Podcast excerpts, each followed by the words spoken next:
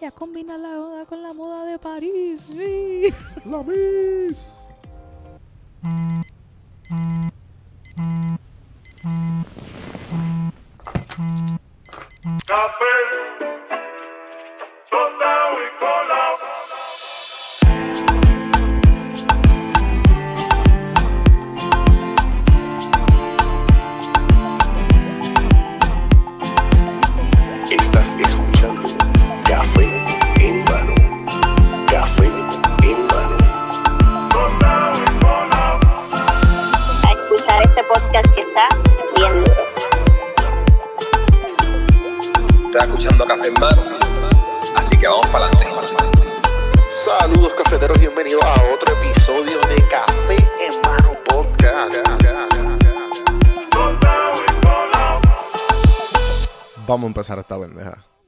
Macho, nos, nos bregaron Wisin y Yandel. No, no, no sé, no sé, no, no, nos dejaron atrás. Por lo menos Wisin, Yandel estaba como que titubeando. A mí me dio mucha risa cuando la gente ponía como que random. Oye, este no ha dicho nada. Es bien funny porque la gente admira a, a ciertas personas Ajá, y cuando no dicen algo que ellos quieren que diga, como que se ponen, O sea, lo- los artistas. ajá. Sí, nosotros estábamos hablando en Popflix, Carlos y, y Carlos puso un tema como que, que si los artistas tienen el deber de say something. ¿Tú crees? Bueno, based Yo en la plataforma. ¿Qué tú piensas? Based en la plataforma, sí, pero a la misma vez como que eso es un ser humano. Si ellos no quieren decir nada, no tienen que decir nada porque pues representan algo. Pero es como, como él, como político, Ujú. tú no puedes estar diciendo esas cosas. Por eso Claro. fue que estaban de- eh, diciendo la... Él no es cualquier pendejo, como que... Él es el fucking gobernador. Ujú. So, tú no, por, por escoger ese role, tú no puedes como que decir esas cosas, aunque las piense. Este, pero como artista, pues hay artistas que, pues sí, ya ahora yo veo como que en esta generación, y antes pasaba más, pero ahora cuando no tienen más plataformas como en Instagram, en Facebook y cosas así, este, pero artistas que son como que fila- filántropos, que quieren eso, pero hay artistas que no. Sí, pero sí, porque la cuestión es que yo estaba. Lo que yo dije en el otro en el otro podcast, en ese episodio, fue que eso mismo, que. Que ajá, pues hay unos artistas que está bien, pero a lo que nosotros más bien nos, nos especificamos fue como que. Si tú, te, si tú te llamas un puertorriqueño y te vendes como un puertorriqueño, deberías decir algo. ¿Sabes? Como artista, como artista. ¿Sabes? Poniendo ejemplo de todos los artistas que no dijeron nada nunca, porque ahora lo están, le están cayendo a palo, están cayendo a palo un montón de Como artistas. que, este, yo entiendo los dos puntos, Ajá. pero en mi opinión, como que esa persona es un ser humano, si ellos no, no quieren decir nada, porque yo conozco muchos pues, amigos que no hicieron nada, y que no Claro. postearon nada, y que no dijeron nada. Sí, sí, sí. Eso es su- eso es su- hay personas que no se quieren expresar a través de las redes, como que... Sí, también vamos, ¿sabes? No, no, Pero- no, no seamos negativos, no seamos negativos, porque Ajá. también hay gente que hizo lo mismo y, y apoyaron. Claro, ¿Sabes? Que no pusieron absolutamente nada y estaban en la marcha. sí. Eh, y este. Pero, Nada, pero entiendo el punto de que como que tienes esa plataforma, pues tienes un deber a- a, decir algo. Sí, porque si que nos yo creo ponemos- que eso era, como vamos a hablar de esto, que ese era la- el weapon, o no el weapon, el- la técnica de mucha gente que estaba en la, en la, mucha gente de la diáspora. Like, no pueden estar en la isla porque no todo el mundo puede dejar lo que están haciendo, comprarse un pasaje e irse para allá, como muchas personas hicieron. Claro. Pero no todo el mundo puede hacer eso. Sí, sí. Pero, y lo que tienen es que regar la voz, como que hablarle al que sea, de la parar al frente, mira, esto es lo que está pasando en mi isla. Esto, esto es lo que pasó y esto es lo que está pasando, mira esto. Eso era lo que yo hacía en mi oficina. Sí, obligado, obligado. Yo también. Yo como que trataba de como que, mira, esto es lo que está sucediendo. Entonces como que, ah, pero entonces ahí venían todas las ignorancias históricas de Puerto. Rico. Y, Ah, era, pero- y, te hace a ti como ¿Y persona de la Estados diáspora, Unidos, y por qué Estados Unidos no, no hace algo? tienes que, tú tienes que explicarle toda la relación. Sí, y es sí. como que... Que eso es otra cosa que yo estaba hablando con en, en uno de los foros que te- pertenezco de, de, de WhatsApp. Eh, que estábamos hablando sobre cuál es tu, como que, cuál es tu go-to. Cuando estás acá, hay un cojón de gente que no sabe un carajo. Mm. O sea, que al no saber un carajo, tu go-to es, eh, o por lo menos de lo que en ese foro, que somos como 10 amigos cercanos, eh, di- yo, yo soy como tú. A mí me gusta informar correctamente a, lo, a base de lo que yo creo que está bien. Y, Y lo que yo sé que está bien. Y algo que también está bien cool, ahora con lo, con lo que ha pasado, las per- personas de la diáspora también se han educado, que no sabían nada, tú sabes. sí, sí, sí. Y han dicho como que, diablo, tengo que, tengo que ver más de lo que está pasando allá. Y hasta se le ha despiertado ese como que, yo soy puertorriqueña, esto me afecta. Porque no era fácil, yo me levantaba todos los días y en el medio de la noche a ver el video, a buscar qué ha pasado. Sí, loca, yo no, sea, yo, Yo no estaba dormía a veces. trasnochado, trasnochado. Uno está trasnochado esperando a la una o las dos de la mañana, el cabrón renunciaste. Y era como que no... Ajá. O sea, yo tenía un viaje planeado a Europa. Y tú, tú el pasaste día todo de la esto marcha. desde Europa, loca. Desde Europa. El día de la marcha, mi mamá y mi hermana cogieron un vuelo de Puerto Rico a, a París. Y todo chilling. Mami también viajó ese día. y todo chilling, o sea, el vuelo era temprano, so no, no vieron, sí, porque- vieron que se estaba organizando todo, pero no, no pasaron ningún tapón, ni perdieron vuelo, ni nada. Pero era como que, ¿dónde nos, nos conectábamos para Wi-Fi? Y, y lo que tú me has dicho ahorita, y mucha gente me decía, ¿por qué tú no has posteado fotos en Instagram? Como que tu viaje está cabrón raro. y estoy segura que tienes fotos bien cabronas. y yo, sí, las tengo, pero cada vez que usaba el Wi-Fi era para ver qué carajo estaba pasando en Puerto Rico. Sí, porque No era para más nada. Sí, ajá, como que no... Tú te sentías mal si, farandule... si faranduleabas. Sí, yo, yo tenía un, yo dije, diablo, todo el mundo ahí posteando que está en la marcha y yo aquí comiendo pan. Sí, Como que sí. en Francia. Ajá, Que una eso, muy pan, cabrona. suena muy ah, bien cabrón estoy pasando. Y, y mi hermanita, actually, tuvo la idea, di- dijo como que, porque mi hermanita vive en Puerto Rico y ella me dijo, mira, yo quiero traer unas pancartas para preparar algo, este, vamos a, vamos a hacer una foto, vamos, como que eso es lo único que podemos hacer de acá, Claro. apoyar a través de las redes, que era lo que mucha gente estaba haciendo y, y lo más cool era que ella me dijo frente a la Torre Eiffel, pero entonces después estábamos, esa- ese mismo día... Esa foto quedó bien cabrona. Ese mismo día fuimos a Notre Dame. Voy a tratar de ponerla aquí para que la gente la vea. Y ya mismo introduzco, porque esto es lo más casual Sí. posible. ¿Verdad? Empezamos al nuevo, al nuevo, se- al nuevo segmento. Es más, déjame. Lo, lo entrevisto, ahora, lo, lo digo ahora. Lo vamos a decirlo ahora. A decirlo. Bienvenido, gente, al, al 100k download party. Llegamos, a, llega- llegamos a 100 mil 100 mil downloads. Eh, y pues, obviamente, ustedes los que han escuchado Café Hermano de- desde hace mucho tiempo, Caroline, que vive conmigo, la famosa roommate que yo menciono mucho y que quería que de alguna manera u otra tú y yo tengamos como un segmento porque Caro y yo pasamos horas en la cocina discutiendo de todos estos temas. Y, y pues en verdad ahora con la facilidad del estudio, que decidimos sacar una parte del apartamento para esto, Nos mudamos. Ajá, nos mudamos. O sea, estamos en un Apartamento apartamento 1500 veces mejor. Estamos en Doggy Heaven, porque aquí todo es dog friendly, puñeta. Tú, tú dejas una caca afuera y tú te sientes tan mal. Anda Sí. para el carajo. Una vez yo estaba bien despistado en el celular. Loca. y era bien de noche. Y Hans cagó. Y yo, ¿dónde carajo este cabrón cagó? Y me tiró de la de Puerto Rico. Y digo eso y me encojona decirlo ahora. Porque dije, puñeta, eso estaba en mí cambiarlo, ¿me Ajá. entiendes? Y ahora yo dije, diablo, lo tuve que dejar ahí, no supe. Pero la mierda es que tan cabrón está este sitio que al otro día no, estaba, no había nada. Wow. ¿Sabes? Como que. Sí, es gente, súper cool. este, este cool. sitio, este complejo donde estamos, está súper nítido. La gente es súper friendly. Hay mucha gente joven. También fui a la Sí. piscina. Este, muy buena. Y pues obviamente tenemos este espacio para café en mano y todos los proyectos que se nos venga a la mente. Así que los que están escuchando, le, Hans se está rascando. les digo que pasen, pasen por YouTube y vean. Me imagino que pondré una foto prontamente. Porque todavía estamos en proceso, todavía faltan un par de cositas, pero por, la, por ahora, en lo que se va armando, esto es lo que hay.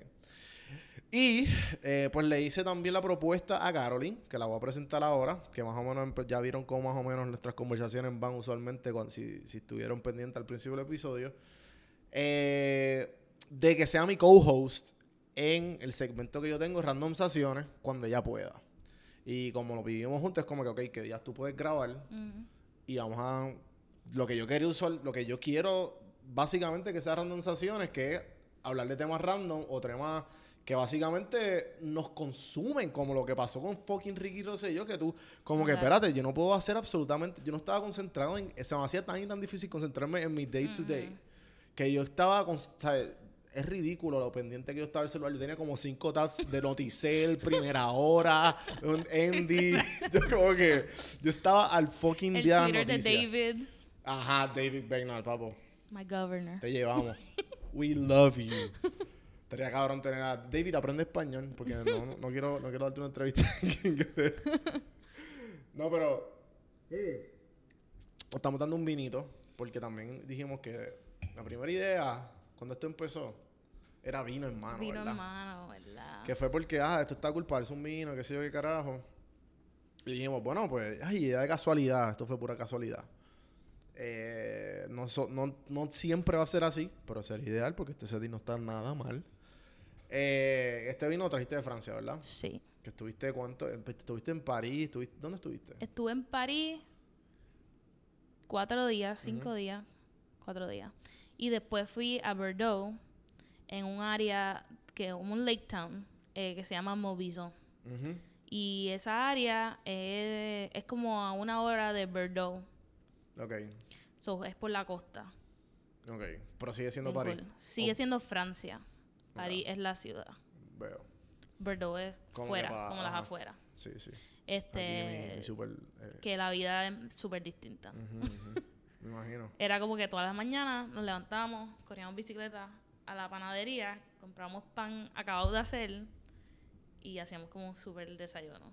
Parece una película. Sí, sí. Y- estabas en un rom-com. Exacto. Y luego de eso era como que bike al lake. Pues tú estás en casa de tu familia, ¿no? Ajá. Porque tu familia, tú tienes como que gran parte de tu familia eh, vive en Inglaterra o vive en París. So, yo tengo familia en cojón de lugares, porque mi, mi mamá es haitiana Ajá. y sus primos, como que todos, eran cinco hermanos, mi abuela y sus, cinco- y sus cuatro hermanos, y todos decidieron settle down en diferentes lugares, como que una era se quedó en Haití, pero su esposo era de Bélgica, so, como que tengo familia en Bélgica, tengo familia en Inglaterra, después otro se fue a Canadá, so, tengo familia en Montreal, pero esta familia era mi familia de Inglaterra. Eh, y ellos compraron una casa en Francia. Ah, o sea que esto es como su... So, este era, este era su, esto es como su, su- luquillo. Vamos para Sí, Luquillo. básicamente. Vamos para Vega Baja, para la playa. Ellos guiaron de Inglaterra a Francia, que Fucking son nueve horas, y te montan tu carro en un tren sub, like, underwater. Y en 30 minutos estás en Francia. Tú montas tu carro en un tren que está debajo del agua. No estamos viviendo en el futuro. Literal, ellos viven en 20, 2035. Literal. Este, puta. súper. Y yo, ¿qué? Y el literal, como que 30 minutos ahí, y el mismo de esto, como que se va moviendo. Va a las millas. Qué exageramiento. Y, y nada, llegaron a Francia, fueron a Bélgica, porque tienen familia ahí, y después siguieron a Francia. Ajá, ajá. Entonces, este.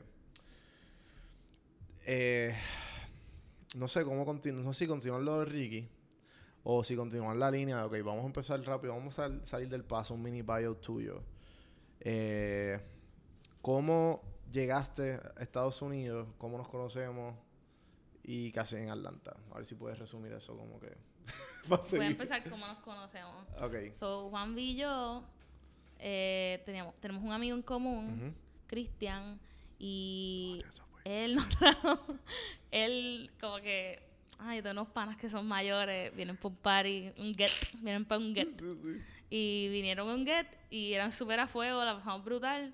Y obviamente eran mayores, so- nosotros teníamos 15 años, 18, Ujú, ujú. los necesitábamos para el alcohol, Nos usaron. pero no era para eso, era la compañía también. claro, claro. Y, y de ahí seguíamos haciendo gets, gets, gets. Pero después como que hubo un drift, que fue cuando yo creo que me fui a Estados Unidos. Llegué a Estados, fui a Estados Unidos para estudiar. Claro. Básicamente decidí eso la Sí, que tú semana saliste de, de cuarto año directamente para... de cuarto año y yo iba a ir a Sagrado. Manhattanville, ¿verdad? Manhattanville. Yo iba a ir a Sagrado y me llegaron los resultados de Manhattanville como una semana antes de empezar Sagrado. A diablo. Y mi mamá hizo toda la matemática y me dijo, como que va a ser un poquito de dinero más, pero no es tanto que no se pueda hacer Versus Sagrado de Manhattanville. Y fue, fue una decisión como... No voy a decir que fue tough, porque en verdad yo me quería ir de Puerto Rico, pero a la misma vez fue como que, wow, mi vida completamente cambiar.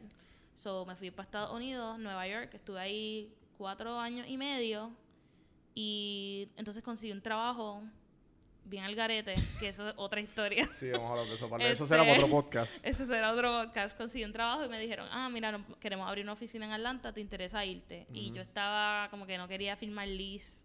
Mm, Yo estaba como un gypsy por ahí. Yo vivía con mis amistades. Ella, ¿sabes? Estaba Yo- tan al garete porque tú me decías como que... Y cuando tú, cuando tú me escribiste como que, mira, estás buscando roommate, qué sé yo, yo, loca, ajá. Y como que obviamente nos conocíamos, fue como que un clic. Ajá. Tú estás, y yo te, yo te pregunté, ¿y qué tú estás haciendo ahora? Y yo, ah, estoy viviendo en "Eh". Airbnb. Y yo, ¿qué? ¿Qué? qué?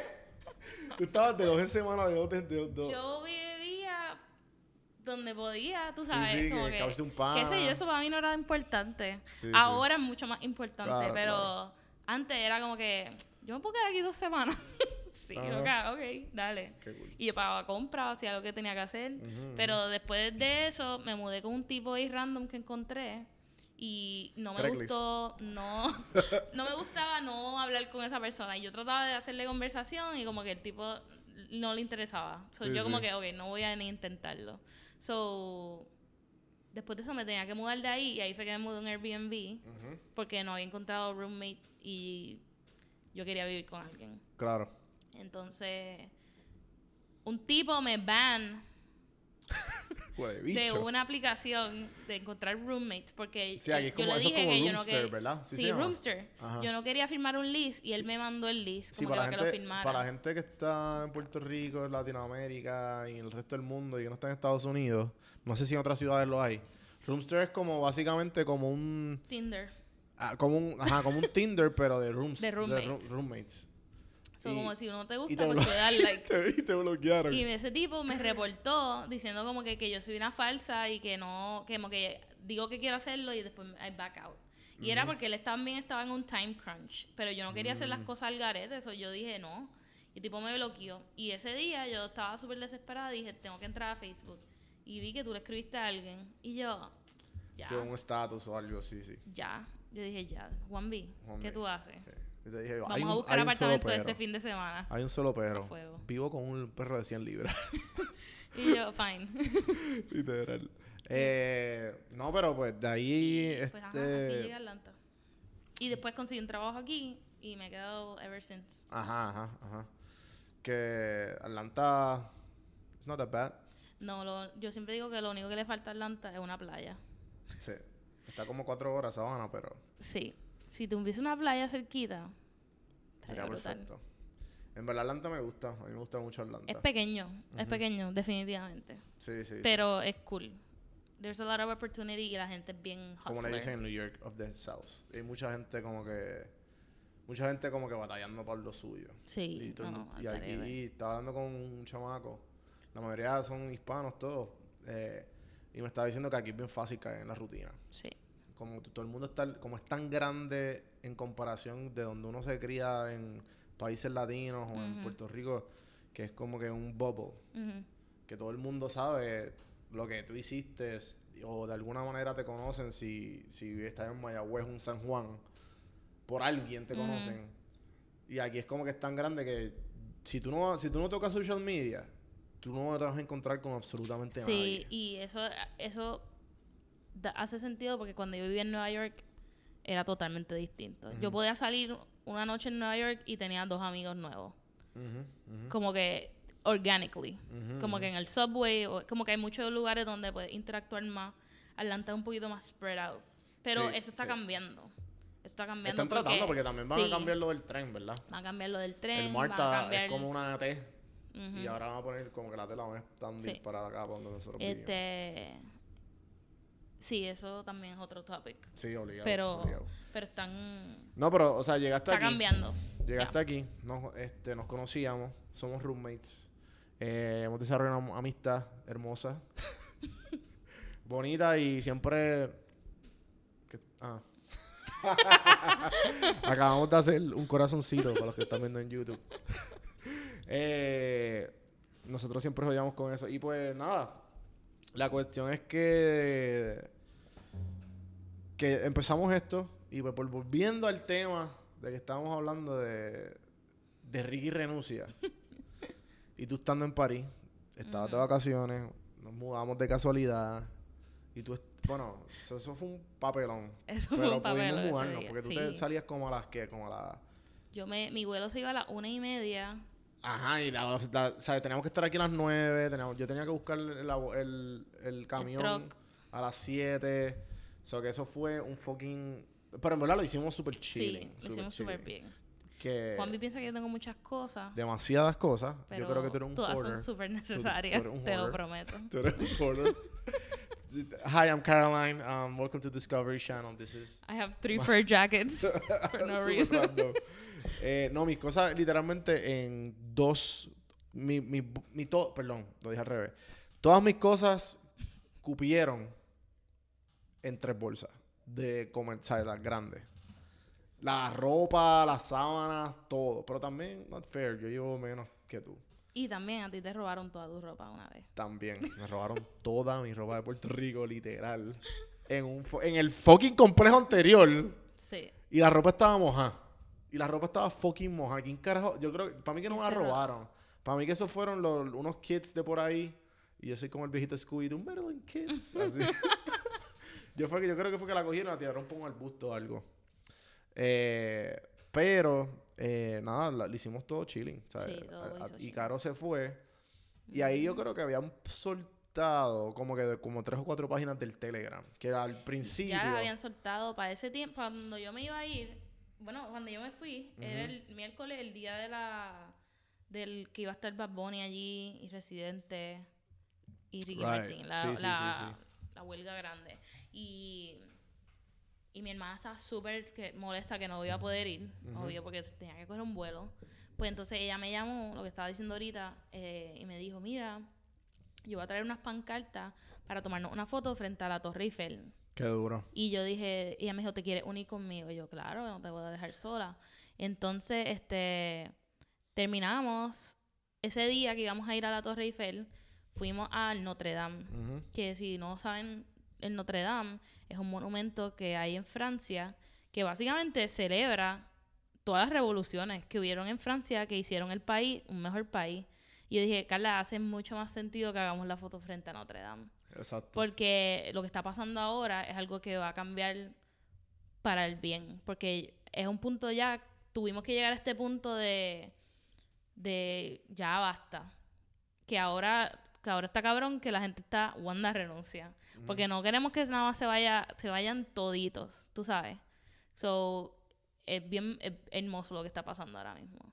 Y, y ser parte, o sea, vivirlo desde otro lugar, Historia, historia. aunque sea, esta- es historia lo que está pasando en Puerto Rico. Sí, yo me siento como una FOMO, cabrona. Sí, sí, cabrón. Pero igual, a mí, cuando pasó María, yo me fui. Y mi única manera, yo me siento, ahora como que me siento diferente. Porque cuando pasó María, yo estaba como que salí. O sea, yo estaba como que en un, como un selfish, eh, como con, ¿sabes? Como que no estaba viendo para ningún lado, estaba enfocado en mí, como que necesito eh, mejorarme, necesito empezar, empe- ¿sabes? empezar lo que quiero, etcétera, etcétera. Ahora yo siento que puedo ayudar más. Sí. Ahora tengo más voz. Tengo un poco, no sé, como que sabía más bien dónde estaba parado, me sentía más cómodo, e informando, no sé. eh, porque también por ese tiempo yo tenía la plataforma de PR sin filtro, pero it wasn't No me. era lo mismo. Y no era lo mismo, era una marca, ¿entiendes? y, y como quiera, esta vez la, la exploté, porque ya más o menos la gente sabe que, que la voz que está detrás de la PR sin filtro soy yo. Y, y también me imagino, no sé si te pasó, pero porque tú has entrevistado a mucha gente de- de otros países en Latinoamérica, si ellos te escribían, ¿qué es lo que está pasando en Puerto Rico? Porque muchas personas, amistades, yo fui a una universidad que era 73% de los estudiantes eran internacionales, Ujú. mucha gente latina y de otros países en Latinoamérica. Manhattanville. En Manhattanville. Ajá. Es que muchos de ellos reach out. Como que, hermana, estoy contigo. Como que, ojalá esto pase. Una, mucho, una amiga mía dominicana tuiteó, mira, mira lo que ha hecho Puerto Rico. Como Sí. que debemos tomar nota. Que, o sea, es algo que va mucho más allá que aunque sea que yo le di share a algo, le va a llegar a las personas que yo conozco. Sí, sí. Y no, No, o y, sea, y- y Isabel, el- el- el- y aquí el punto, aquí el punto no es que esto llegó a una, a un, a un tope de mainstream. ese era el fucking punto. Sea, ese era el fucking punto desde un principio. Porque cuando se... Sea, a mí mi perspectiva cambió. Yo me acuerdo que mi último episodio, los últimos dos episodios grabados, eh, fueron antes de todo el escándalo de Ricky Renuncia. Pero ese fue el día que salieron la- la- las páginas. Y yo todavía estaba procesándolas y las estaba... Ya me acuerdo que... Yo creo que tú ya habíamos hablado de eso, de que las estaba leyendo como que, cabrón, él dijo esto. Y hablan de esto. Y así como hacen para esto. La máscara se le cayó totalmente. Y, y mientras todo eso vaya devolviendo, como el segundo o tercer día, que se supone que sacara todos esos episodios en mi, en mi rutina regular, yo dije, yo no puedo sacar estos episodios. Estos episodios no tienen absolutamente na- Nada que ver. nada que ver como, como yo me estoy sintiendo y como yo quiero que la, que mi, la gente se informe lo suficiente. Y yo estaba pendiente 24/7 de todo esto. Y ahí yo ya, o sea, yo lo había escrito desde antes, de como que más o menos desde las páginas al- a, a Juanqui, a, a Juan Carlos Sirén, el, el- el líder estudiantil, como yo digo, el analista interino de aquí, de Café Hermano, de política. Y, eh, mano, y se lo había dicho, hermano, estoy un poco ajorado, se me va a hacer bien difícil, qué sé yo, y me lo dijo. Cuando pues, empezó lo del escándalo de verdad, él dijo, mira, vamos a hacerlo. Vamos a hacerlo mañana y no sé qué. Y yo, Sí. perfecto, vamos allá. Y ahí fue que como que yo traté de educar, o sea, de reafor- reafirmar todas las que ya yo sabía y a la misma vez hacer las preguntas simples que la gente no sabe. Loca, tú estabas viendo esas entrevistas en las marchas que la gente, ¿y por qué estás aquí? ¡Iri, qué cabrón! O sea, había gente que lo estaba haciendo tripeando, había gente que estaba como que... Yo creo que Jay Fonseca puso como una lista de 10 o 15 cosas como que, mira, cuando te pregunten, estas son las causas que además del chat y de que te dijo, dijo puta en un chat, esto va mucho más allá. Ujú. ¿Sabes? Esto va mucho más profundo. Y yo como 15 razones de, ¿sabes? de corrupción, de, de los diferentes tracos que hizo con que, la- el- que están en el mismo chat, lo de Elías Sánchez, toda esta pendeja. ¿Sabes? Un poco más profundidad que para que cuando... cuando porque eso no, no está, estamos en el ojo del mundo ahora mismo. Sí. Pero también, este, o sea, mucha gente fue por, por razones que pues le llegaron a ellos.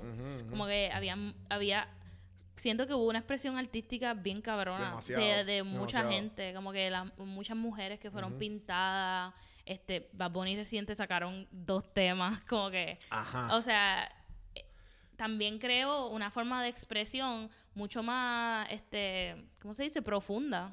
Que, ah, mira, esto es una canción de reggaetón como que para un party. pero es ¿sabes como qué? que, mira, Pero- esto pero- es para mover y educar, tú sabes. Pero sabes que la canción de Bien Bellacoso Ujú. fue como que estaba, estaba scheduled una semana antes. Y, y por el papelón, reciente llamó a la disquera, él puso eso en, en su Instagram. Como que, mira, puedo atrasar esto. Y eh, después él de casualidad dijo, ah, pues déjame tirarlo aquí. En un, en un comment de Molusco puso, mira, saco un perro bien cabrón mañana. Y lo más si cómico era que renuncia", la- era, la, era la, ¿cómo se llama?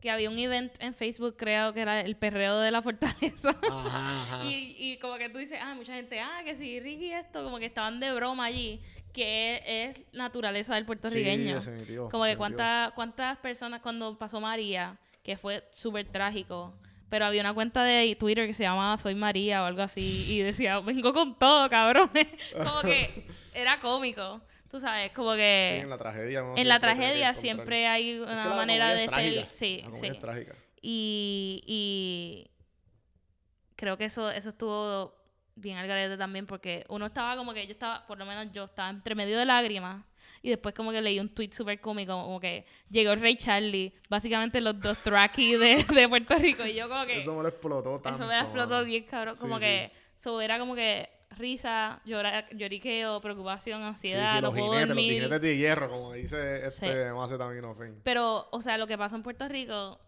además de histórico, fue como que bien hermoso. Uni- se unió una- gente que no se iba a unir. estaba tan y tan pompeado. Una amiga de mi mamá que tiene que, o sea, no voy a decir que la gente vieja no puede ir a estas marchas, pero como que mi mamá la llama, ¿qué tú haces? me-?" Porque la vio en las noticias, ¿qué tú haces metida en esas marchas? Y ella, estoy aquí ayudando a, ayudando a los niños con leche para lacrimógena. Como que no era ni que tenías que ir con una pancarta a luchar, era si estás ahí para ayudar, también era otra forma de resistencia, tú sabes Claro. que, que era como que lo que está pasando era una unión que hacía falta hace mucho tiempo. Es que yo creo que nunca, no es que ni mucho tiempo. Esta es la primera vez que sucede todo esto. Ujú. ¿Sabes? Llevamos 500 años de colonialismo. Ujú. O sea, nosotros nunca hemos estado unidos. La única, creo que fue... O sea, eh, parecía como un evento atlético, porque los eventos atléticos en Puerto Rico, Sí, sí. ahí sale el que... Ajá, por eso, ¿no? Ahí todo el mundo es. ¿sabes? Y la- lo- los que están diferentes y cuidado, porque como Sí. quiera sacan pecho, son, son los que no son muy deportistas, pero como quiera, no, ella es puertorriqueña. Puertorriqueña, por aquí nada que ver. Aquí es todo Puerto Rico, no importa el, el partido en que tú estés, no importa los ideales en que tú estés. Aquí todo el mundo estaba enfocado en sacar al cabrón ese y seguir sacando a, ¿sabes? la hierba mala también, todo con todo y raíz para el carajo. Porque aunque estén ayudando a algunos, como que en verdad afecta al país entero, las oportunidades. O sea, yo, yo de- me imagino que esa fue la razón por qué tú te fuiste. Era para crear algo Claro. más nuevo y que había un espacio donde puedes Es que no- hacerlo eso y que- que, es como que que no- no, había hay- oportunidad, punto y se acabó. No había oportunidad. ¿Sabes? Nos, nos obligaron a irnos. Porque hasta a ti mismo, ¿sabes? A ti mismo como que, que tú te hayas ido. Pero ¿y si la Universidad de Puerto Rico tenía todo lo que tú tenías, que tú querías, ¿me entiendes? Tú no te hubieses ido, ¿sabes? Pero a la misma vez, como que yo veo todos estos estudiantes que se gradúan en 6, 5 años, porque tienen que básicamente pelear por las clases que necesitan, que le están diciendo, es que esa clase es requerida, pero no la estamos dando. Claro. Es como que va- no hay un, no tienen enfoque en la educación del país. Eso no es una prioridad y eso es terrible. Y eso, bueno, es terrible para el país, beneficial para ellos. Porque un, un país no educado es más fácil de dominar. Claro. Como que esto es la Con que hay. pendejo. Esta es la- y eso mismo es lo que decía en el chat. Sí, cogemos de pendejo. A los nuestros. nuestros. O sea, ¿qué tipo? ¿Qué tipo? No, y, y, y pues, en verdad, eh, todo esto ha sido como, como mucha gente ha dicho y, mucha, y leído por ahí, que es como revivir María nuevamente. Pero esta vez como que, no, pa, ¿sabes? Tú no vas a derrumbar poste, tú no vas a destruir nada. Esta vez, ¿sabes? Te, te vamos a, sa- ¿sabes? Tú no nos vas tú no nos vas a herir, ya lo No. heriste suficiente. Y, Y, y yo siento que también con el hecho de que María María pasó, personificada fue es Ricky Rosselló y todo y todos los que están de- en ese en, ¿sabes? envueltos en todo este pendeja en esta mafia institucional como, como dicen Pero ta- también hubo una unión bien cabrona cuando pasó María.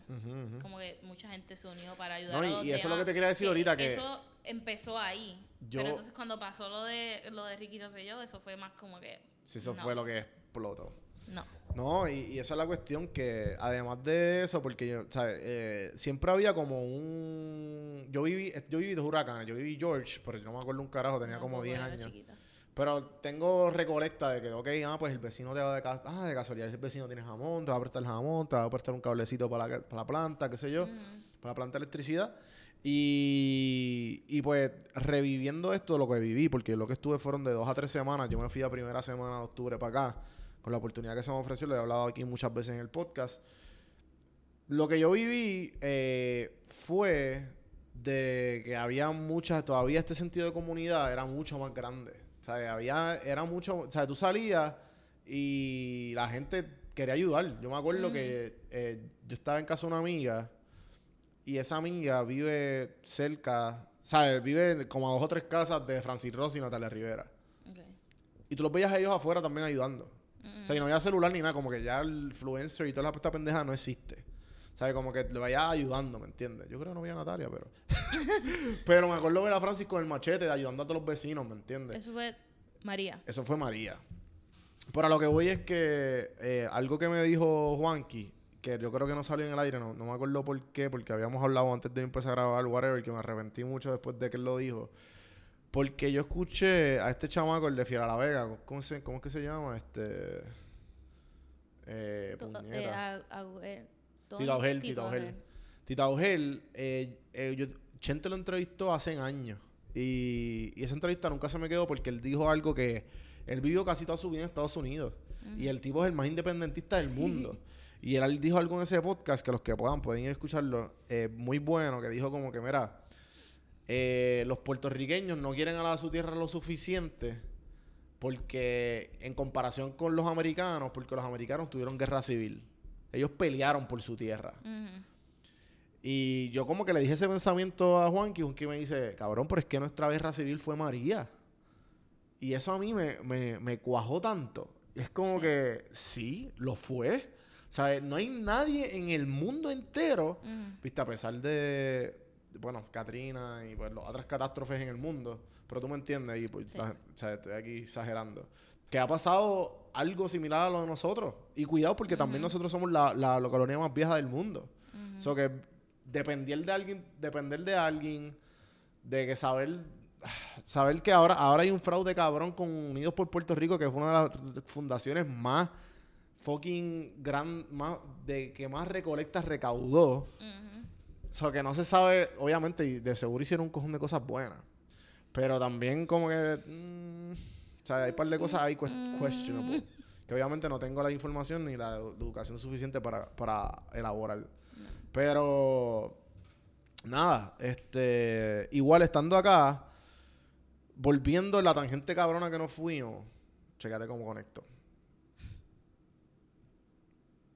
Tú y yo, estando en la diáspora con un solo share, ayudamos. Y dando share, ayudamos. Como tu foto de, de París, Sí. de Ricky Renuncia. Y lo, el, el podcast pendejo que hice, que cogió dos o, de- dos o tres plays. Y tu foto que cogió dos o tres, dos o tres likes, ¿me entiendes? Como que we helped. De alguna manera u otra. Este, en, en y toda la college, gente, obviamente, que está escuchando, que vive en la diáspora, que compartió y, e informó. Excepto la gente pendeja que estaba a favor de Ricky. En la universidad yo tomé un curso que, que se llamaba Convergent Media, Divergent Voices. Y pues hablábamos del media de ahora y if it makes us wiser y leyes y como que li- literal en esa clase veíamos episodios de Black Mirror, cosas así. So, este, en una estábamos hablando y teníamos que hacer blogs este, cada semana, teníamos que escribir como que un blog post. Y yo escribí uno en Couchtivism, que básicamente ¿qué es cuando, pues, acti- activism, pero desde tu couch. que es básicamente darle like y retweet, tú no estás haciendo nada. sí, sí, sí. Y, pero eso para mí ahora cambió totalmente porque es como que cuando esa es tu única opción. Este, y básicamente lo que pasó con la diáspora, que se empezaron a manifestar donde podían.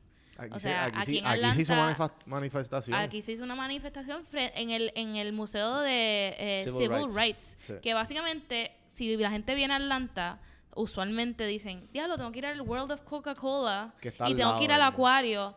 Y nadie sabe que ahí también está el Civil Rights Museum, que está mil veces mejor que todas esas estupideces.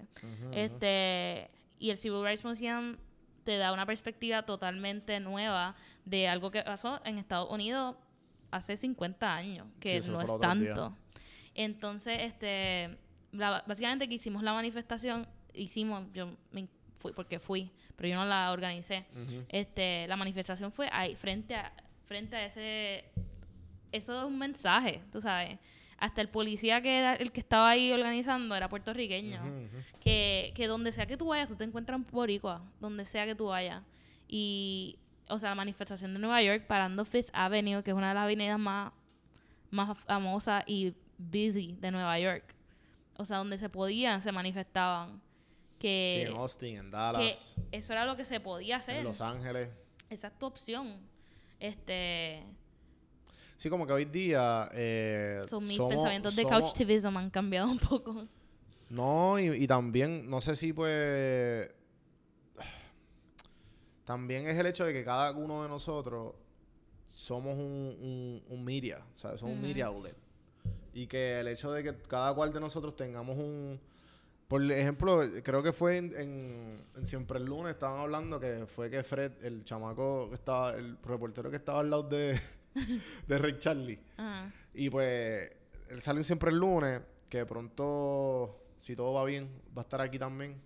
Eh, y él dijo algo que, que a mí me marcó, que fue eso mismo, que, que si no hubiese sido por eso del media outlet, que cada uno de nosotros seamos un media outlet, tú no viste lo de, lo del, lo del, este, lo del tear gas, lo del gas pimienta que cayó en el carro. Robbie. O sea, Yo ese- conozco a Robbie. Robbie estaba en Coupeville. Yo fui a, a escuela superior en Coupeville. Ajá. Y Robbie fue a Coupeville también. Y, o sea, cuando yo vi que era Robbie, eh, mi group chat de mis amigas estábamos como que, diablo, mira lo que le pasó a Robbie. Como que, now it's not even como que, ah, es una persona de Puerto Rico. Es como que alguien que yo conozco directamente. Sí, se jodió por algo que... Y lo, lo más cool que él dijo fue como que it's worth it. como que todo esto es worth it finalmente lo que, lo que estamos Sí, haciendo. también el seguro lo paga, pero... que, you know, pero también, o sea, fue algo sí, sí. bien crazy ver a Robbie en las noticias. Alguien que tú conoces como que que fighting conozco. there, como que... Que no soy ni tan close, pero, o sea, lo conozco.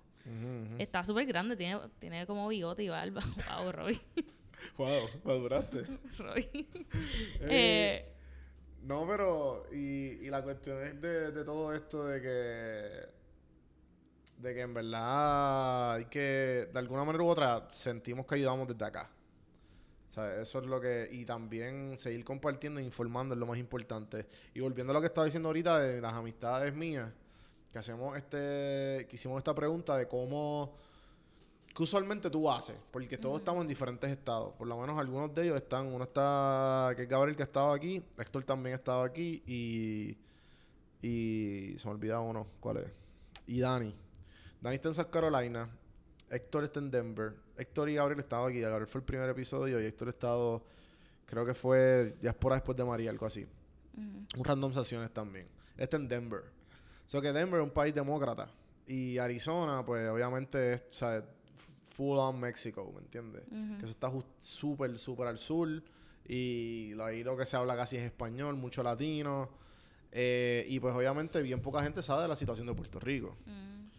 So, mi empezamos a hablar de qué, qué hacen. Y yo dije, pues yo, I inform. O sea, yo siento que es mi deber. Y ahí yo me voy de que old school. Yo digo, bueno, pues, ¿sabías que Estados Unidos no... En la, en la guerra... En la guerra estadounidense y la... Puñeta, se me olvida, la hispano, hispano- Hispanoamericana. hispanoamericana. Invadieron, ganaron, they're here, ¿cómo hacer? ¿Sabes? Colonizaron y nosotros estábamos, éramos ya colonizados de España. Yo me tiro esa, pero como en un rant de dos minutos. Sí, yo, yo trato de dar como un poquito de historia. Ajá. Básicamente de lo Sí, que... sí, sí. Mira, esto pasó en tal año, nos volvimos como que colonia a los Estados Unidos y después de eso este, hubieron unas revoluciones en los 50 que nadie habla porque una tipa entró al Congreso y empezó a tirar ahí tiros, nadie habla de eso, pero hablando un poquito de esa cosa, de, de ese evento y que todas las cosas que han pasado después de eso, Claro, que claro. todavía estamos under the US y lo más importante que a la gente siempre le shock, ¿ustedes no votan para presidente? No, ni nuestro, ni, nuestro ni el representante, ni la, la, la representante o tienen un voto en la Cámara. Exacto. Y yo, no, no votamos para eso. Wow, eh, anda mal, por, qué mal. O como que yo, o me empiezan la conversación. Tenemos ok, derecho- tenemos ok, derechos yo cuando sé- llegamos acá. Yo sé que, que, que Puerto Rico es parte de los Estados Unidos. Como que, es como que están diciendo si, como Tratando, que they tratando, know, de, but they tratando don't de no know. ser ignorante. Exacto. So, pero ¿cómo, ¿cómo funciona? Porque obviamente Estado Libre Asociado no hace nada de sentido. es como que un, un super eh, oxymoron. Pero eso es lo que somos. Y Y ni lo somos, Ni pero... lo somos, ah, pero- Ya, eso fue lo que dijo Luis Muñoz Marín y nos vendió de esa manera. Exacto. So, yo lo que hago es tratar de explicarle, pero tampoco bashing Estados Unidos porque esta nación me ha dado muchas oportunidades también. Yo no digo, yo no soy ahí como que los americanos, como que, como en Stranger Things, los Russians. Los Russians ahí, no, ¿sabes? Fucking eh, buscando problemas con Rusia otra vez, cabrón. Pero, pero Estados Unidos definitivamente muchas oportunidades. So, tampoco es como que blame it all on the US porque también Puerto Rico ha permitido. Y no ha llegado a un consensus. Claro. que civil o, o que haga sentido. Siempre más oprimiendo a Puerto Rico, más que ayudándolo. Exacto, que no, So, es un, no es un 50-50 No es un 50-50 deal. Eso es lo que la mucha gente no entiende. Que la Ajá. gente empieza, no, que nosotros tenemos la ciudadanía. Ajá. Y como Eso que no es todo. No, pa. O sea, it's Eh, not enough. It's not Y enough. que, y, que usted, y que ustedes tienen por ofrecer. Ajá. Que ustedes co- como boricua que tenemos, la puñeta, ya es que no tenemos casi nada, si nos han quitado todo. Sí. O sea, nosotros no Y- tuvimos ni voz ni voto nada de lo que ellos cogieron. Ujú. Y algo que yo, pues es cuando estaba en Francia, en esa ciudad pequeña que estaba fuera, en Port Bordeaux, este, yo fui y no había ni una tienda que no era como que family owned. Todo era bien local. Que eso tú no lo ves casi en Puerto Rico. En Puerto Rico es, como que cosas bien grandes, como que no hay esa microeconomía que eso puede ayudar fácilmente a, a- a crecer la Porque siempre es como que, no, ¿qué carajo vamos a hacer nosotros solos? Como que no tenemos nada, tenemos que importar todo. Es como que, no, hay que ponerse las pilas. Y, y ¿qué se puede hacer en el país? ¿Nos han preguntado eso? Tú sabes. Sí, como y que... mi sueño, mi- yo y siempre quiero eso- volver y con a eso, Puerto Rico. Y con eso, ya que estamos aquí un poco de corte de tiempo, quiero, am, tra- sea, quiero transicionar, dije bien, a lo que te envié ahorita, A la señora. que es la señora esta. A la loca esta. Mi hermana me mandó eso. ¿Estás escuchando esto? No, ¿No lo escuchas? Espérate, pero mi hermana me mandó este video espérate. Ver si... y me escribió, The Earth is flat. Porque los flat earthers son así. Súper fiebre. ¿Lo escuchas? ¿Y por qué esto no se escucha? Ok, technical difficulties. Pero voy a poner a la señora. Que la puedo poner de celular. Y yo la pongo acá. Ah, tú lo puedes darle play ahí, ¿verdad? Eh, y me lo voy a poner también.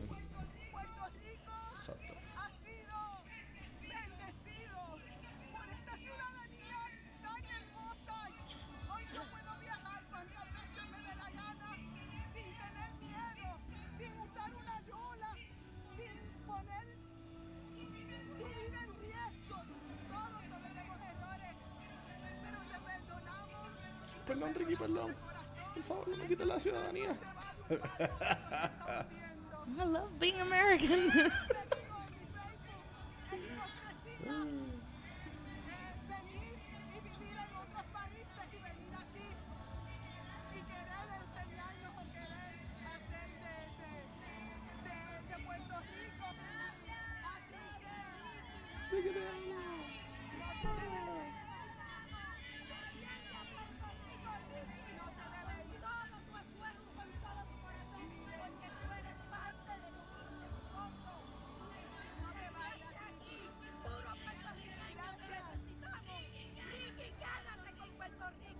Yo también vi otro video de una señora que dijo, el capitán no se va cuando Sí, el el barco, barco- se está sí, sí, hundiendo. Y yo- Él no es ningún capitán. Ajá, bájale.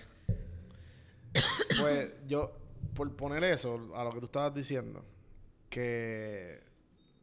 ¿Qué tú, sabes, ¿Qué tú piensas de. Esto para mí es desinformación y miedo. Más nada. Eso es desinformación y miedo. No, no conocemos nada de nuestra historia que no está en ninguna de nuestras escuelas. Eh, yo, cogí un año de historia de Puerto Rico. Y yo cogí casi, ¿sabes? Más de una década de, de Estados Unidos. ¿sabes? Y de todos los, la- los inventions y toda la ciencia y toda la gramática y todo este lo- la- lo- todo lo que tenga que ver con literatura, USA. Y el- obviamente el resto del mundo. Puerto Rico está non-existent. Ujú. Eh, Y siempre, usualmente en el último año, ajá. el Sí, ya cuando tú tienes. cu- senior. Cuando ya estamos brainwashed, Pero, básicamente. pero también, no solamente cuando estamos como que brainwash, es más como que cuando tú puedes decidir si tienes una voz o no. Porque esa es la, esa es la adolescencia. Exacto. Que tú, que tú vas a... puro- eh, Exacto. Y cuando, cuando yo, me, yo me acuerdo había gente en mi clase que eran súper fupistas. Y había gente que estaba como que más, más callado of it. Pero, y había gente que era como que, no, yo soy estadista porque, porque sus papás son estadistas reventados. Sí, sí, que sí. eso es lo que pasa en Puerto Rico. A veces mucha gente es, es como fanaticismo, no... Por ejemplo, antes de empezar, yo estaba viendo el debate de, de los demócratas. Yo no, yo no decía eso antes. Como que irme me ha hecho mucho más consciente de que yo tengo también el poder de educarme. Y lo que pasa es que esa información no está ahí puesta en tu cara como, como un ad. Tú tienes que buscarla. Y mucha gente no va a hacer eso. So, se basan en lo que su familia le enseña o se basan en lo que pues quieran pensar. O que simplemente No- nos ponen en la cara y no sabemos. Exacto. Como que lo que tú dices, es, es verdad, miedo y misinformation. Ujú. Porque si tú te pones a leer de la historia de Puerto Rico, tú te quedas como que, ok, algo está mal, algo no cuadra, como que, eh, tú sabes. No- Y No, no sale en ninguna parte que nos usaron como experimento por más de 100 años y todavía no siguen, ¿sabes? Como, y nosotros no estamos ni, ni sabemos. de niños tú lo que aprendes es que Puerto Rico Lo descubrió Cristóbal Colón, indios, Nos taínos, africanos. Somos tres razas We're not enough, we're not enough to, to y eso nos hace bien bello. ourselves. Y eso nos hace, that's why you should be proud, porque somos unas mezclas de una... Pero después no hablamos nada de Estados Unidos, como que eso no se habla, se habla después. Yo me acuerdo en, en cuarto año cuando yo leí una novela que se llama Tiempos Revueltos, que básicamente habla de las revoluciones que hubo en los 1950 en Puerto Rico y Bueno, las revoluciones que, que fallaron que fallaron porque por algunos- el FBI. y porque también algunos soplaron y tenían miedo de que no iba a pasar bien. Sí, sí. Habla tam- en una de las partes habla de Luis Muñoz Marín y Albizu Campo y básicamente si en tu casa no sé si eran populares o PNP, en mi casa No, eran mi, mi- mi populares. familia es estadista hasta las tetas. Ah, wow. Por lo menos de parte de mi madre. Pues en mi casa bien populares. So, si tú hablas mal de yo Luis de hablar Muñoz con mi familia o simplemente cambio de tema porque en verdad no me interesa saber sus pensares. si tú hablas mal de Luis Muñoz Marín en una casa de populares, tú eres una mierda de persona. y yo fui a casa de mi abuela, puertorriqueña, que es más popular que la palabra, y mi papá, súper popular también.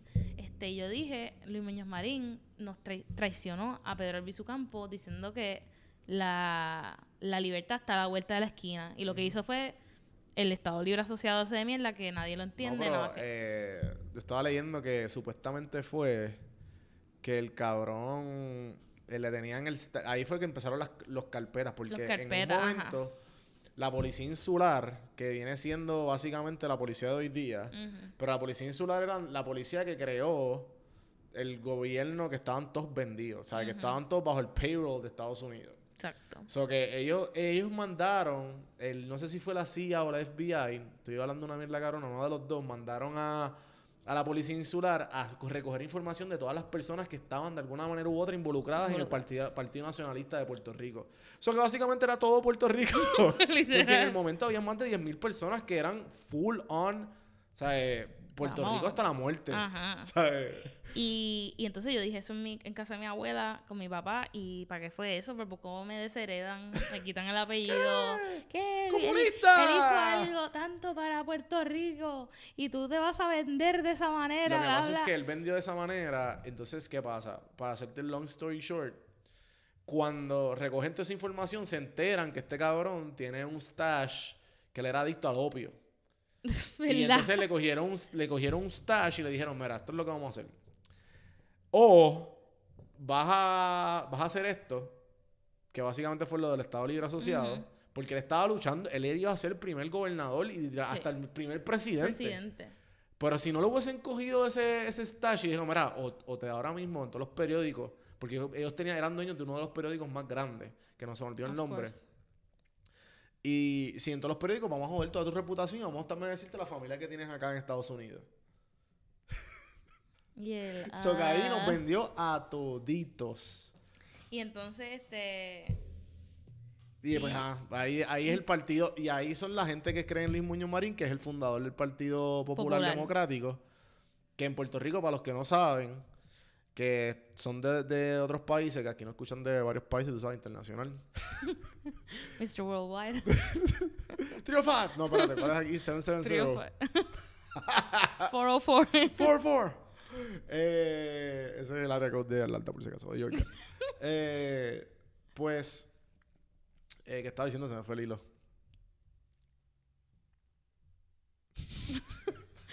que él es el fundador del partido. Ah, exacto, hay tres partidos. Está el Partido Nuevo, Proces- por- Nuevo Progresista, está el Partido eh, Popular, Popular Democrático, y está el Independentista, que es el Partido Independiente de Puerto Rico. Este, Y pues pues, Puerto Rico se ha considerado siempre y nos han mantenido bajo este hipn- hipnotización de que hay que arreglar el estatus. Y el estatus es lo más importante del mundo mientras nos robaban todo. Y se hacían compañías al garete, se hacían, compraban terrenos sin darse cuenta, le quitaban los terrenos a las familias al garete. ¿sabes? Haciendo pruebas. Sa- ¿Sabes que aquí fue donde primero se, se hizo la- las pastillas anticonceptivas? Le decían a la muchachita, ah, ven aquí, mamita. Y las, trepaban los gringos, como no entendían un carajo inglés, ellos hablaban inglés, les metían las pastillas. Lo que yo estaba leyendo decía, oh, yo como que... Y lo más algara es que eso todavía está pasando. No en. Puerto Rico, pero No, en Estados Unidos con comunidades, con minoridades. Mm, Este, pero eso es otro documental que podemos hablar otro día. eso es otro episodio. Pero este, yo llamé a mi papá porque mi papá es- puertorriqueño. Mi, mi, por mi papá yo soy puertorriqueña. ah, exacto, porque tu no mamá es haitiana. haitiana. Este, so yo lo llamé como que para poner su opinión y pues Sobre lo de Ricky renuncia. sobre lo de Ricky y si él iba a ir a la marcha porque mi papá es puertorriqueño, me dijo, me dijo, nena, no, ¿tú quieres que me fichen de, me, me carpeteen? y esto para que tú veas que hay gente que todavía no se educa. Sí, mi sí. papá, uno de ellos, mi papá es Nuestros papás. Que esos son los baby boomers. los baby boomers. Sí, que sí. los baby boomers igual, han jodido todo y no les importa nada. Y los gen, ¿qué se llama? Los Y. Los Gen X. Los que Gen tienen como Xers. 40, 50 horas. Gen Xers. Ellos están como super chilling. Ajá. y porque ellos se van a morir ya mismo, pero los millennials somos los que estamos jodidos Y los Gen, los Gen Y- Y. Los y Gen lo- Y. porque nosotros somos los que vamos a sufrir todo Generation esto. Y, exacto. Pero eso es como que la parte negativa. La parte positiva es que no se dejan. Y están luchando por algo mucho más equal para todo el mundo y más justo y más... O sea, otra mentalidad, mucho más abierta, incluyendo a todo el mundo. Que el futuro, pues, pues se ve que va a ser bumpy la- al empezar, pero se ve muy, muy Claro, claro. brilloso. Bright, Bright. Me gustó. Luminosos. luminoso, eh, exitoso. Spanglish. Eh, no, y, y en verdad. Aquí el fanatismo es un problema. Y yo digo que. Que va a ser. O sea, y lo sigue siendo. Mira, hay gente de ahora I mean, mismo. esa fue la razón por la que Trump ganó. Sí. Fanatismo, full. Porque esa gente no se educa en nada, la gente que votó por es él. lo que ven y lo que les gusta. Es lo How que- they- they- ellos, ellos son puramente bajo reacción. Bajo reacción. Sí, eh, Súper no emocionales analizan. y, o sea, bien al garete. Y si tú has hablado ever con un Trump supporter, son súper manic. Como que bien passionate de lo que están hablando. Y Y, no lo que están hablando es súper mierda. Rational, sí. Ajá. Y le, hace sentido y él como que es Y no, de- no hacen debate, es como que esa es su opinión y ya, no van a ceder. Y es súper... Yo, yo llegué a Atlanta cuando Trump ganó y yo tenía mucho miedo. Mucho miedo. Porque it's still the South. Aunque Atlanta es un poco más...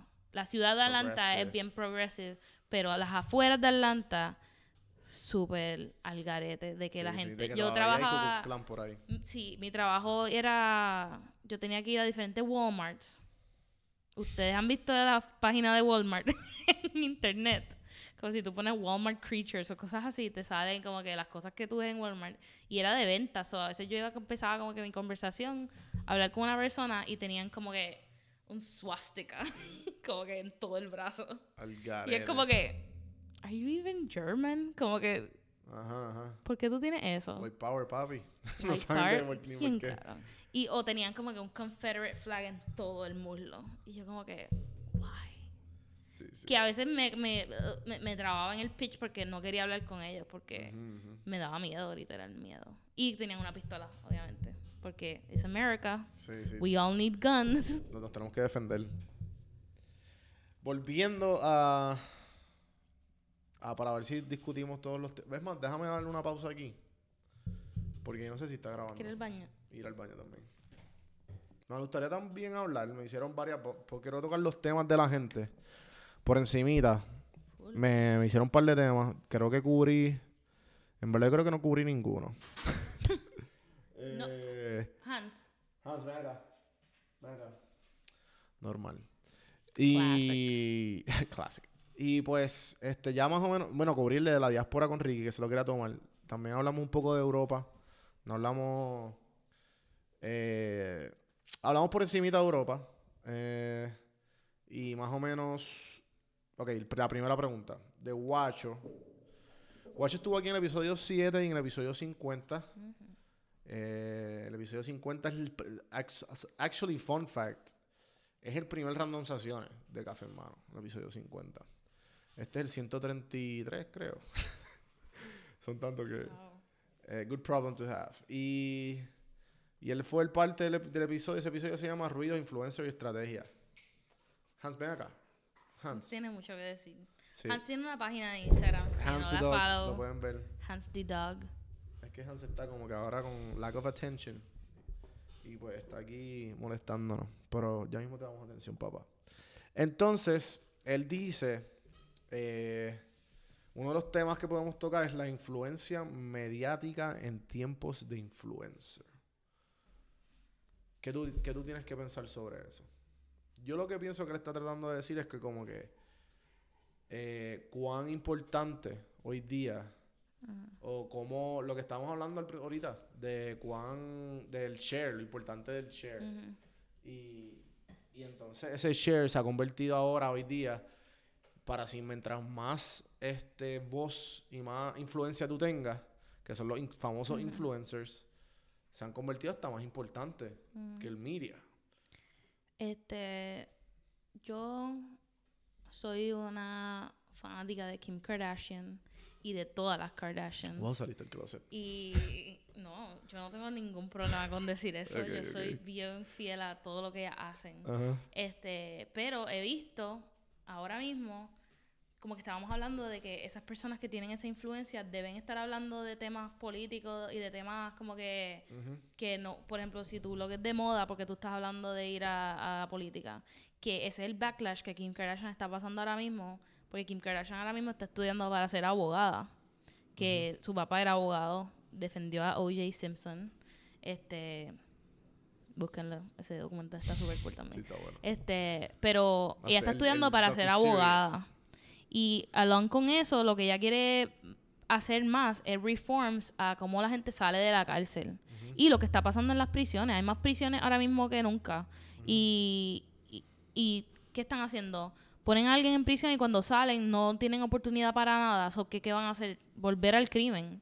Como que no...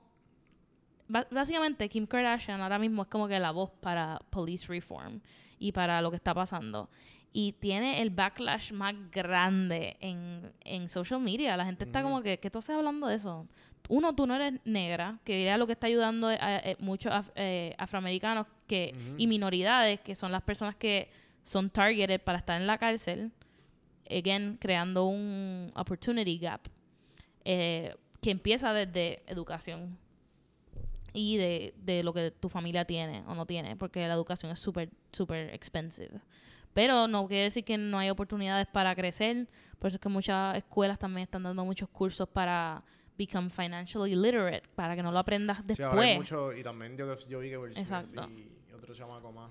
Pero Kim Kardashian es como com- que ese, ese ídolo o figura icónica de influencer, lo que es un influencer, que yo siento que Kim Kardashian fue una de las pioneers en todo eso, y sus hermanas también.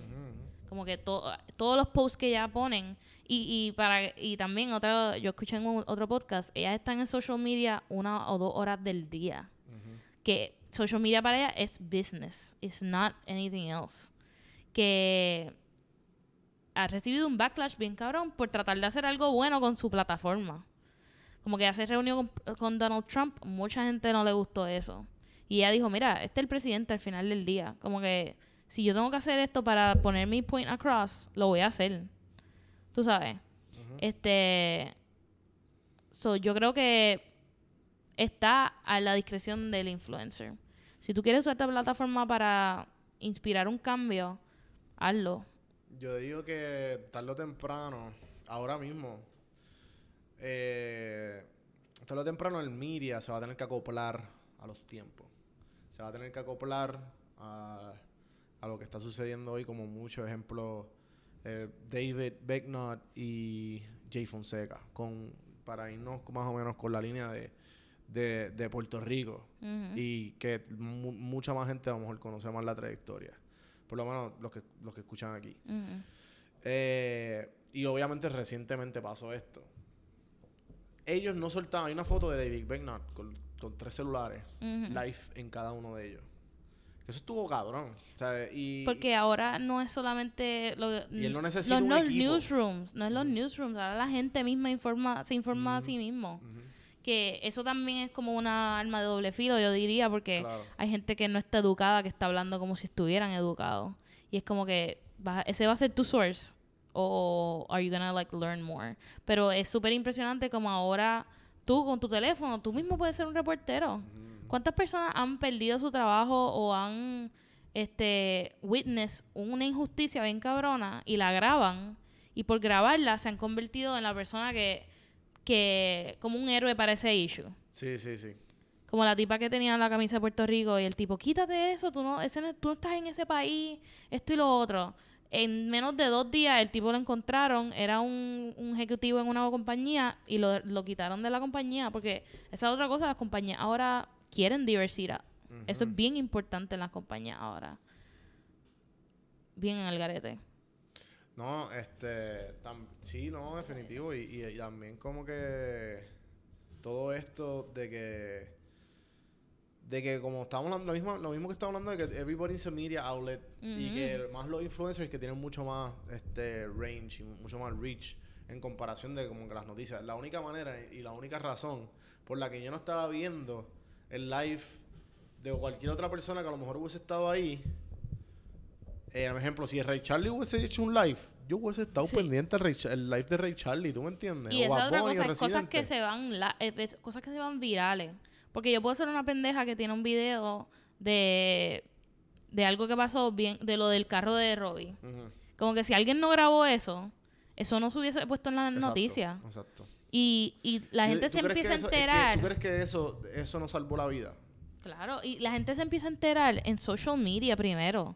Y de, muchas veces ha pasado que yo veo una noticia o veo algo de alguien que lo dijo, que estaba ahí o que lo experience, y después lo veo en CNN. Claro. Bueno, ¿cuánto tomó que CNN pusiera la noticia de Ricky Rosselló? Sí, sí. Ricky renuncia. Ese fenómeno no salió tan pronto salieron las páginas. Sí, salieron unos días Salieron después unos salió como días que algo después. bien, bien, Ajá. bien simple. No es algo como que, ah, mira, que esto hoy fue lo que día pasó. tú no tienes que tú follow aquí personas en el en social media y tú vas a saber lo que está pasando Sí, que a través de mí. porque son personas que le importan y que y que se van a educar por ejemplo yo tengo una amiga que ella vino a, a nuestro último apartamento Erika ella ahora mismo yo la follow a ella y voy religiosamente a su story porque la tipa está bien dura recapping lo que está pasando en la, en la política de Estados Unidos que es algo que nos debe interesar a todos. No solamente la que está pasando en Puerto Rico, pero la que está pasando en Estados Unidos también. Y ella hizo un recap, ella ha estado entrevistando, buscando entrevistas con los presidential candidates. O sea, tiene entrevistas con ellos. O sea, esta nena, esta nena eh, vive en Atlanta. No tiene todos los followers del mundo, pero se está moviendo para educar a lo que tiene. Y eso es lo más importante. Como que cuando tú encuentras personas así clave en, en los social medias, you don't even need a news outlet para, para saber de la noticia. Está reporting una persona que se siente y piensa igual que tú. Sí, sí. Que eso, pues ahora muchos news outlets lo están trayendo, como David. O sea, él es una persona... me- las, no- las preguntas que él le hizo a Ricky Rosselló eran las preguntas que todo el mundo le quería hacer a Ricky Rosselló. Sí. Y el your response, como que- cabrón. tú suenas un poquito tone deaf, le dijo. Tú suenas un poquito como que no te importa lo que la gente está diciendo. Porque que era lo que él decía. La gente me eligió. Yo voy a seguir mi trabajo porque la gente me eligió. Sí, pero tú, tú no ves la gente que está afuera que está ¿Tú no diciendo... escuchas esos gritos de, de fuera? Le dijo, tú, tú te ves un poquito tone deaf. ¿Qué tú tienes que decir de eso? Sí, sí. Como que... Esa entrevista fue hermosa. Sí. Eso fue hermosa. Los que no saben de qué estamos hablando es una entrevista que le hicieron a Ricky en Fox. Y fue la única entrevista que dio. Como que, mira, te tenemos una entrevista en Fox. Eh, Funny, funny story. Yo ajá. estaba... Salió la noticia. Ajá. Y yo estaba en, en Francia, en Bordeaux, y donde teníamos limited Wi-Fi access. O, no había Wi-Fi porque el tipo lo vino a instalar y no, no servía. Pero nosotros ese día cogimos una guagua de la ciudad donde estábamos a Bordeaux y mi primo quería darse un recorte. Llegamos al lugar y el tipo dice, ah, empieza a hablar en español. ¿De dónde son? Ah, de Puerto Rico. Este, ¿qué quieren poner? Este, les voy a poner, nos puso bachata, bachata. Y yo, nene, no, dame el control. Busqué la entrevista de Fox y la puse 17 minutos y todos nosotros ahí. Y hasta mi tía de Inglaterra, la prima de mi mamá, no es tía, es prima segunda, no sé, Ujú. whatever. Ella, eso, yo, páralo, yo no puedo ver eso más. Ese tipo es un, un asco. eso fue- eso fue un o sea, eso, él se bury, like, gracias a esa entrevista, él tuvo que renunciar. Porque lo que hizo fue literalmente Sí, el eh, sí. el mayor of San Sebastián. ¿Y el Mayor San Sebastián? Eh, ¿What? no, no. No. Y David Beck no fue el primero. Ajá. El que, lo- el que le el- salió el, el source de como que, mira, este, este tipo no, no te apoya.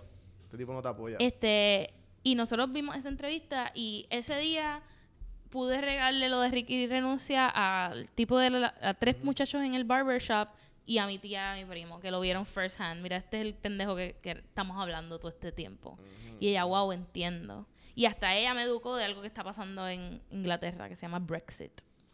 que es Ah, otro sí. issue bien cabrón que Sí, sí, Inglaterra votó para salirse de, de Europa, pero ahora tienen un súper problema porque ellos tienen muchos eh, contratos y, y imports y exports con Europa, so es como que roadkill si hacen eso.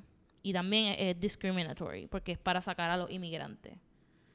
So, O sea, Inglaterra quiere hacer eso. Inglaterra. So, es como que si tú no hablas con, si tú no viajas, si tú no abres tu mente, como que tú no vas a saber de la- todas las injusticias que están pasando en Puerto Rico. Y eso es clave de esa señora.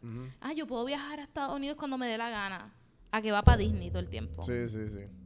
Orlando y ya, y cuidado, y Nueva York. Y cuidado. Es lamentable y es un poco scary también, como que... Pero lo bueno es que somos más. Sí.